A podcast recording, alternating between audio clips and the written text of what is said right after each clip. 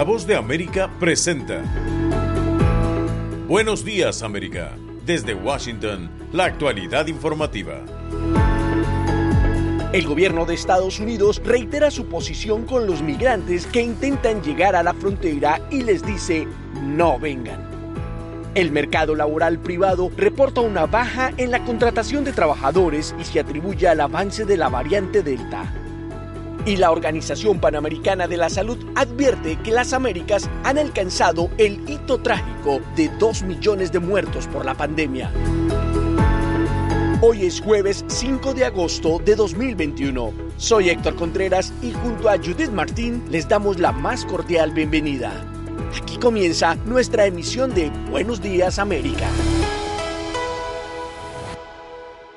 El gobierno de Estados Unidos mantiene el mensaje a los migrantes, en especial de Centroamérica, de que no emprendan el peligroso viaje hacia la frontera sur con México, debido a que su política continúa impidiendo la entrada de migrantes de acuerdo con las pautas de seguridad sanitaria por el COVID-19. La secretaria de prensa de la Casa Blanca, Jen Psaki, al ser consultada sobre la situación en la frontera, aseguró que la administración Biden está al corriente y ofreció detalles sobre ciertos avances en la gestión de migrantes. El presidente sigue diciendo a todo el que quiera venir a Estados Unidos, ahora no es el momento.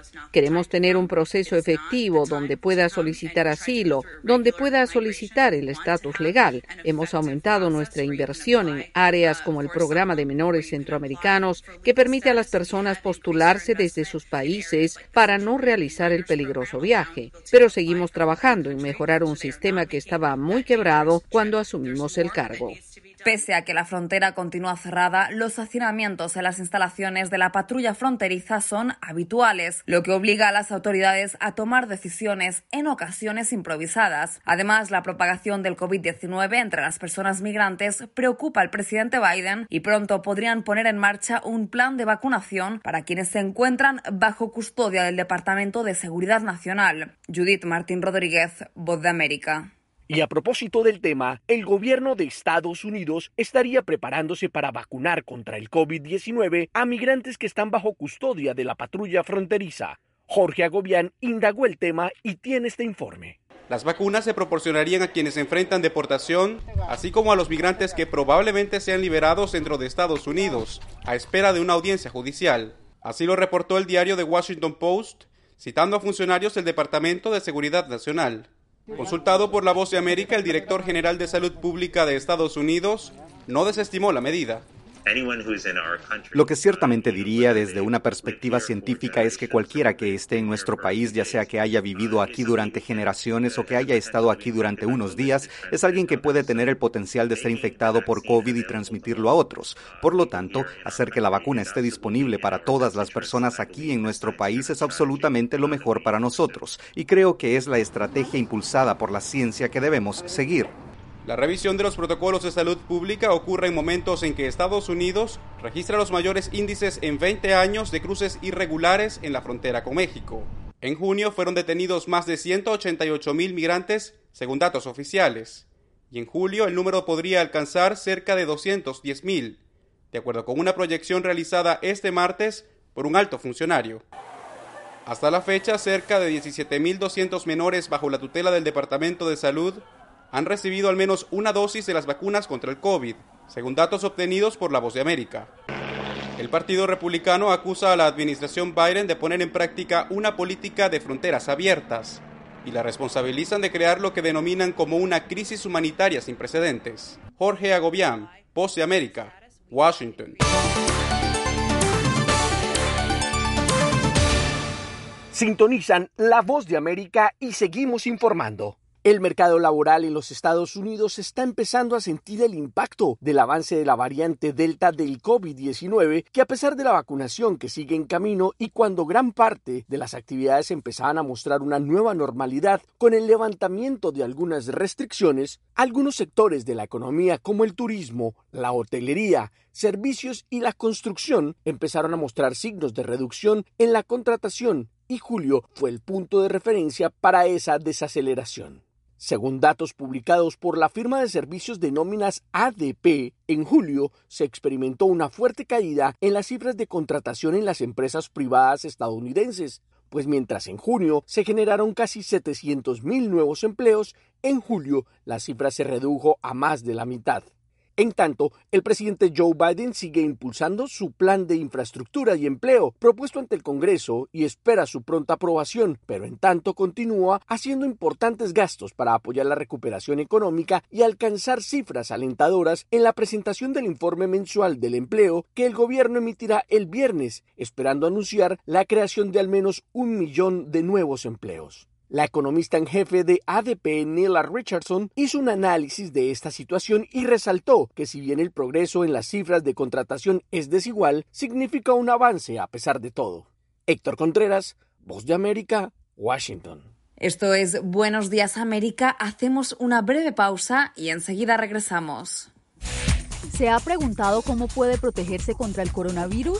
Se lo contamos desde La Voz de América. Autoridades de salud recomiendan lavarse las manos con jabón y agua con frecuencia. También no se lleve las manos a la cara. Evite tocarse los ojos, nariz y boca con las manos sucias. Cubra su boca con el pliegue del codo al toser. Evite las multitudes y manténgase al menos un metro de distancia de otras personas, en especial si están contagiadas ya.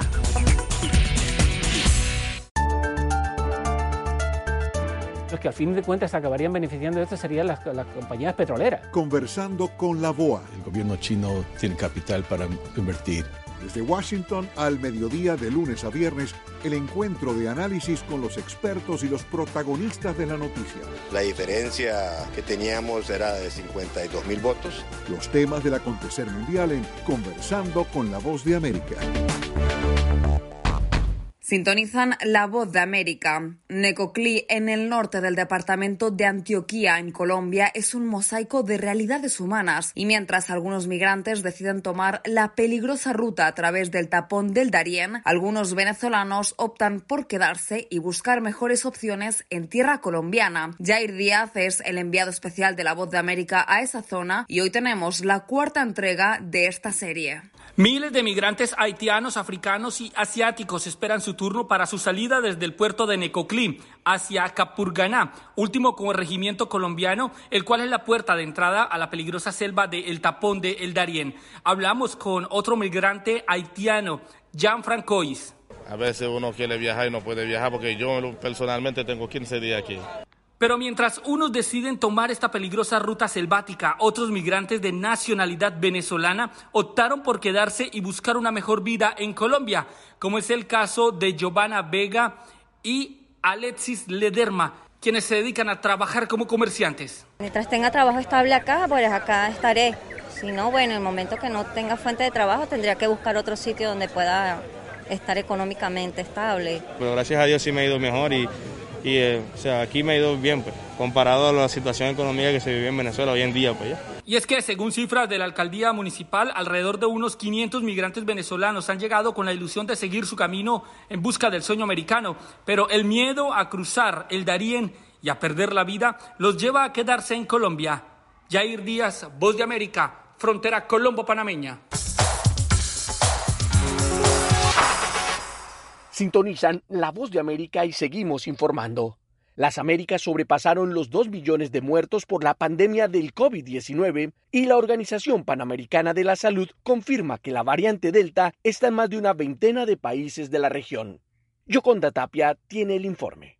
La Organización Panamericana de la Salud reportó que dos millones de personas han muerto en las Américas a consecuencia de la pandemia del COVID-19, un hito trágico, como destacó su directora, la doctora Carissa Etienne. Esto es aproximadamente la población de Houston, Texas. Esto pesa en gran medida en nuestros corazones y es un recordatorio angustiante de que debemos actuar con urgencia para evitar más sufrimiento. En este marco, La directora de la OPS recordó que la región requiere ahora más que nunca de la ayuda del mundo para conseguir las vacunas que le permitan inmunizar a la mayor cantidad posible de personas que, en muchos casos, aguardan con desesperación la posibilidad de inmunizarse. Hoy las vacunas, que son una luz de esperanza para controlar esta pandemia, siguen estando fuera de alcance para demasiados en las Américas. Solo el 18% de las personas de América Latina y el Caribe cuentan con una vacunación completa contra la COVID-19. Etienne remarcó que en la última semana la región ha registrado 1.200.000 casos de contagio, destacando que la variante Delta del COVID-19 se acelera en América del Norte y aumentan en el Caribe, y confirmó que se encuentra en 22 países de la región. Yoconda Tapia, Voz de América, Washington.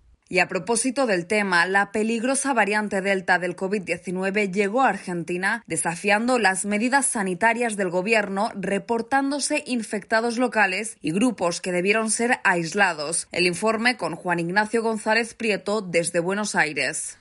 El gobierno argentino ya confirmó 89 casos de la variante Delta del coronavirus en las provincias de Salta, Córdoba, Santa Fe, Buenos Aires y en la capital federal y se encendieron todas las alertas. La mayoría de los positivos fueron de argentinos y extranjeros que viajaron desde Estados Unidos, España, Países Bajos y Perú. Hoy, 12 casos más están en estudio y unas 800 personas están aisladas. Por eso el ministro de Salud de la provincia de Buenos Aires, Nicolás Keplak dijo que es fundamental restringir los ingresos al país o directamente cerrar las fronteras para evitar la expansión.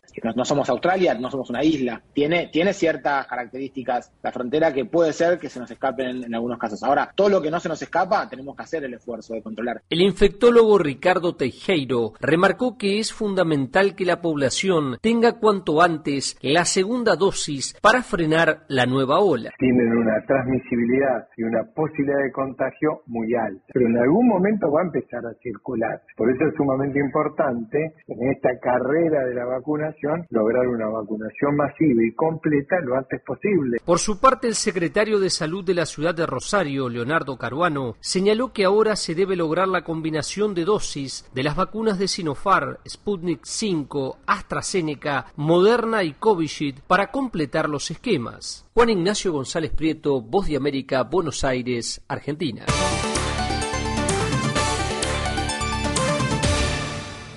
La oposición en Nicaragua rema contracorriente para mantenerse en la contienda electoral frente al gobierno que busca inhibir a candidatos inscritos ante el Consejo Supremo Electoral.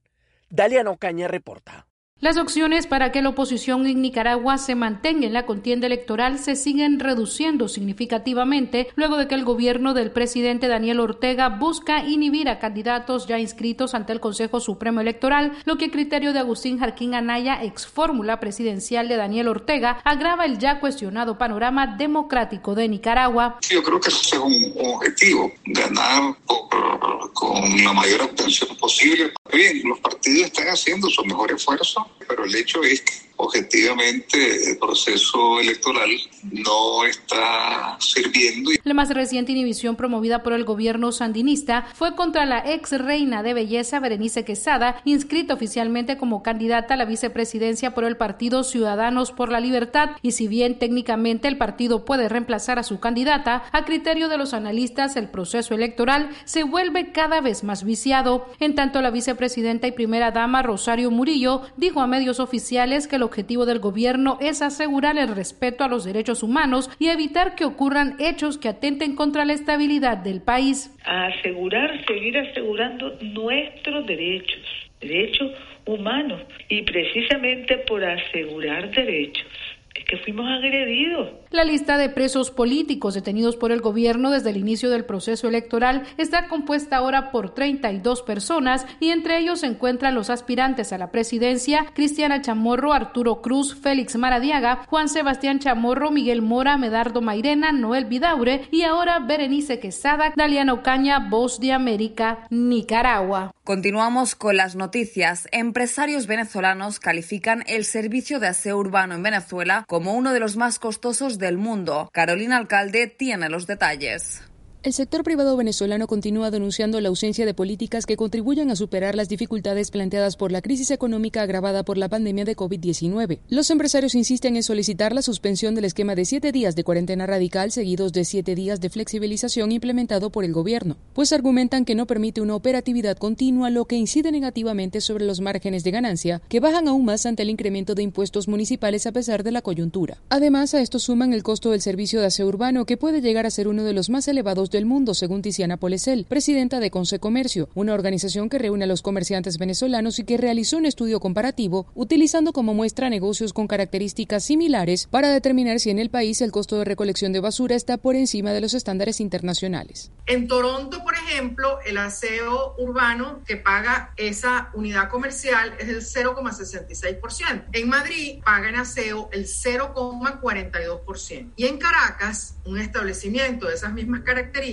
antes de la pandemia pagaba el 8% y en este momento, en promedio, en las alcaldías que usamos para esta investigación, están pagando el 22%. Polesel manifestó especial preocupación por los comerciantes en zonas del país diferentes a Caracas debido a que, según dijo, deben enfrentar circunstancias aún más críticas. Recientemente, el presidente Nicolás Maduro afirmó que su gobierno estudiaba la posibilidad de levantar el esquema 7 más 7, una medida que asegura ha sido clave para frenar la pandemia, pero ante la llegada de la variante de Delta al país, tomó la decisión de mantener el modelo. Carolina Alcalde, Voz de América, Caracas. Sintonizan La Voz de América. La violencia contra las mujeres en Honduras sigue en aumento y organizaciones que las defienden aseguran que muchos de los casos no se judicializan y quedan en la impunidad. Óscar Ortiz tiene el informe desde Tegucigalpa. Más de 54 mil llamadas por violencia doméstica y maltrato familiar contra las mujeres se contabilizan en Honduras a través del sistema de emergencias 911 de enero a la fecha y de este total 25 mil corresponden a violencia doméstica, 29 mil a maltrato familiar y más de mil por violencia sexual, reflejando una emergencia nacional sin respuesta oficial. Dinora Gómez, vocera de la Unidad Especial de la Mujer del Ministerio Público en Honduras, aclara que los registros del organismo de investigación clasifican las denuncias e informa que los casos por violencia contra las mujeres superan los 4.000. De inicio como un homicidio, luego de ahí se va descartando si fue eh, homicidio, luego eh, si fue asesinato o un femicidio.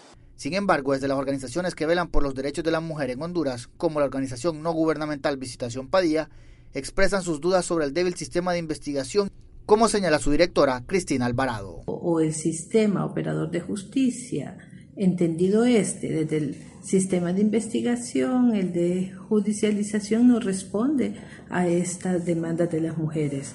En tanto, Migdonia Yestas, coordinadora del Observatorio de la Violencia de la Universidad Nacional Autónoma de Honduras, dijo que las parejas sentimentales de las mujeres, en su mayoría, figuran como principales agresores. Son sus parejas, son, los hombres en esa condición de pareja Informes de la Comisión Económica para América Latina CEPAL en su división de género ubican a Honduras como el tercer país a nivel latinoamericano con los mayores índices de violencia contra la mujer en cualquiera de sus manifestaciones. Oscar Ortiz, Voz de América, Honduras. Esto es Buenos Días América. Hacemos una breve pausa y enseguida regresamos. Estas son las noticias. A tempranas horas de la mañana, acompañado por sus aliados políticos, el presidente... No coincide con la medida unilateral implementada por el gobierno de Estados Unidos. Que ya por precaución han recomendado no viajar a la zona estos son los corresponsales de la Voz de América. Álvaro Algarra, Voz de América, Caracas. Giselle Jacome, Quito, Ecuador, Voz de América. Juan Ignacio González Prieto, Voz de América, Buenos Aires, Argentina. Llevando siempre la información desde el lugar de los hechos. La economía de Uruguay lleva 15 años de crecimiento ininterrumpido. Fue designado con 94 votos de los 128 asambleístas que forman. Sara Pablo, Voz de América, Ciudad de México. Nerima Mabel Reyes, Voz de América, San Salvador. La Voz de América ofreciendo información de lo que sucede en Estados Unidos, América Latina y el mundo.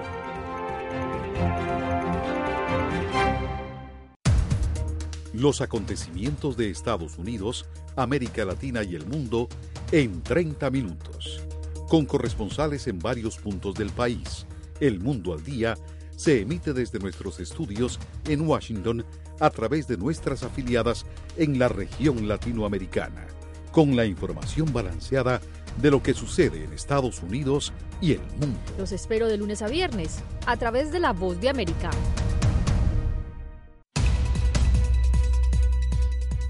¿Qué tal amigos? Les saluda Henry Llanos para invitarlos a escuchar Deportivo Internacional. De lunes a viernes, el resultado y las noticias de los eventos deportivos internacionales en un solo lugar. Deportivo Internacional, una producción de La Voz de América. Sintonizan La Voz de América y continuamos nuestra serie dedicada a noticias de las Olimpiadas de Verano de Tokio más allá de las competencias. El Comité Olímpico Internacional y el Comité Organizador de Tokio 2020 recordarán el bombardeo de Hiroshima durante la ceremonia de clausura de los Juegos Olímpicos. Nuestra colega Cristina Caicedo Smith tiene este reporte. Japón recordará este 6 de agosto otro aniversario del bombardeo a Hiroshima en 1945, pero el Comité Olímpico Internacional no tiene previsto convocar un minuto de silencio en los Juegos Olímpicos de Tokio en esa jornada, pero sí pretende honrar a las víctimas en la ceremonia de clausura que se realizará el domingo. En una carta enviada el 28 de julio a Thomas Bach, presidente del Comité Olímpico Internacional, el alcalde de Hiroshima, Kazumi Matsui, le pidió guardar un minuto de silencio y escribió textualmente, espero que los atletas y las personas relacionadas con los Juegos toquen la realidad del bombardeo atómico de alguna manera. Más adelante, Matsui agregó, me pregunto si podría pedirles que guarden un minuto de silencio a las 8 y 15 de la mañana del 6 de agosto en la Villa Olímpica, a donde quiera que se encuentren cada uno de ellos y que participen en sus mentes en la ceremonia de conmemoración de la paz que se celebrará en Hiroshima ese día. El bombardeo estadounidense se produjo a las 8 y 15 de la mañana del 6 de agosto de 1945. Redujo la ciudad a cenizas y dejó a 141 mil víctimas hasta el final de ese año. El portavoz del Comité Organizador de Tokio 2020, Masa Takaya, dijo en un correo electrónico que, de acuerdo con el organismo internacional, desde los Juegos de Río se incorporó a la ceremonia de clausura un programa para dar, dijo, nuestros pensamientos a aquellos que perdieron la vida en acontecimientos dolorosos de la historia y por otros motivos diversos. El presidente del Comité Olímpico Internacional visitó Hiroshima el 16 de julio, una semana antes de la ceremonia de apertura de los Juegos Olímpicos de Tokio, depositó una corona de flores en el Parque Conmemorativo de la Paz de Hiroshima y calificó los Juegos como una luz de esperanza para un futuro pacífico. Cristina Caicedo Smith, Voz de América, Washington. Momento deportivo en la Voz de América. Les informa Henry Llanos. En el baloncesto olímpico, Kevin Durant anotó 23 puntos, Devin Booker anotó 20 y Estados Unidos han superado y derrotado hoy jueves 97-78 a los australianos tras caer en un hoyo de 15 tantos. Contra Australia tuvieron un inicio horrible antes de brillar, con sus opciones de oro en peligro a mediados del segundo cuarto, Estados Unidos apabulló a Australia con un parcial de 48-14 que le dio una ventaja de 74-55 al final del tercer periodo. Todo se alineó para nosotros en la segunda mitad y eso es lo que somos, dijo Durant. Los estadounidenses fallaron sus primeros 10 intentos de triple y no llegaron al primero hasta el tramo final del segundo cuarto, pero a partir de ahí parecieron no volver a fallar con Booker encestando de a tres. Desde luego, cuando estás abajo por 15 tienes que responder con todo y fue lo que hicimos, dijo Booker. En final, el sábado. Estados Unidos estará enfrentando a Francia por el oro olímpico en el baloncesto masculino de estas Olimpiadas. Brasil y España se estarán encontrando por primera vez en una final del fútbol masculino de los Juegos Olímpicos y persiguen el mismo objetivo, sumar su segundo título. Pero esta disputa de logro también está llena de otros ingredientes que hacen tan atractiva como impredecible. Pues eh, eh, prodigándose al máximo, Brasil y España necesitaron de prórrogas para sortear las semifinales. La verde amarela requirió de una tanda de penales para doblegar 4-1 a México tras un empate sin goles al cabo de 120 minutos. Y la Roja Ibérica derrotó a Japón 1-0 con un excelso zurdazo de Marco Asensio. Henry Llanos, Voz de América, Washington. Esto es Buenos Días América. Hacemos una breve pausa y enseguida regresamos. ¿Se ha preguntado cómo puede protegerse contra el coronavirus? Se lo contamos desde La Voz de América. Autoridades de salud recomiendan lavarse las manos con jabón y agua con frecuencia. También No se lleve las manos a la cara. Evite tocarse los ojos, nariz y boca con las manos sucias. Cubra su boca con el pliegue del codo al toser. Evite las multitudes y manténgase al menos un metro de distancia de otras personas, en especial si están contagiadas ya. Estas son las noticias.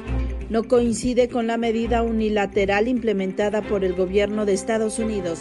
Que ya por precaución han recomendado no viajar a la zona estos son los corresponsales de La Voz de América. Giselle Jacome, Quito, Ecuador, Voz de América. Juan Ignacio González Prieto, Voz de América, Buenos Aires, Argentina. Álvaro Algarra, Voz de América, Caracas. Llevando siempre la información desde el lugar de los hechos.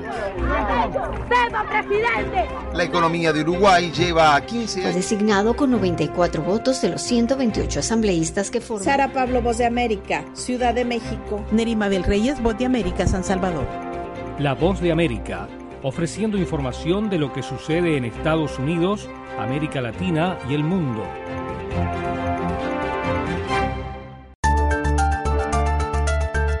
Los que al fin de cuentas acabarían beneficiando de esto serían las, las, compañías petroleras. Conversando con la BOA. El gobierno chino tiene capital para invertir desde Washington al mediodía de lunes a viernes, el encuentro de análisis con los expertos y los protagonistas de la noticia. La diferencia que teníamos era de 52 mil votos. Los temas del acontecer mundial en Conversando con la Voz de América.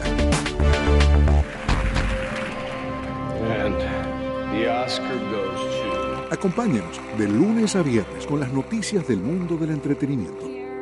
Lo mejor del cine. Scrolls are the bad guys. Los estrenos de Hollywood. Lo mejor en música. Las noticias del espectáculo. De lunes a viernes. El mundo del entretenimiento llega a ustedes desde los estudios de La Voz de América en Washington.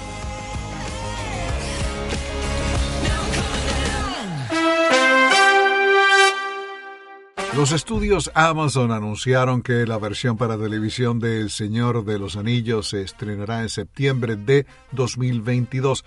La filmación de la primera temporada finalizó en Nueva Zelanda. Amazon indicó que invirtió 465 millones de dólares en la filmación solo de la primera temporada del programa. Se prevé que haya cinco temporadas, lo que la convierte en una de las series de televisión más caras filmadas hasta el momento. Según un comunicado de prensa, Lord of the Rings estará disponible en más de 240 países. La trama, por cierto, tiene lugar miles de años antes de los hechos narrados por el escritor J.R.R. Tolkien en sus libros El Hobbit y El Señor de los Anillos. El exmandatario estadounidense Barack Obama simplificó significativamente sus planes de celebrar su cumpleaños debido a la propagación de la variante Delta del coronavirus. Obama, que cumplió 60 años el miércoles 4 de agosto, tenía previsto celebrar la ocasión en su residencia de la isla Martha's Vineyard en el estado de Massachusetts el sábado, con cientos de exfuncionarios de su gobierno, donantes demócratas y celebridades. Los diarios The New York Post y The New York Times informaron que estrellas como George Clooney y Oprah Winfrey estaban entre los invitados. La fiesta ahora solo incluirá a familiares y amigos cercanos. También el 4 de agosto se celebra el aniversario del nacimiento de Louis Armstrong. This is the voice of America. Washington, Satchmo o Pops hubiese cumplido 102 años. Nos vamos ahora a 1973. Elton John estrena el tema Saturday Night's All Right for Fighting de su álbum doble Goodbye Yellow Brick Road. El álbum alcanzó el número uno, el sencillo el puesto 12. Los dos temas que siguieron a Saturday Night, la canción principal Goodbye Yellow Brick Road y Benny and the Jets alcanzaron los puestos 2 y 1 respectivamente. Al trabajo discográfico también pertenecen la grabación de estudio original de Candle in the Wind y Funeral for a Friend. El álbum ocupa el puesto 91 entre los 500 mejores álbumes de todos los tiempos según la publicación Rolling Stone. Alejandro Escalona, voz de América, Washington.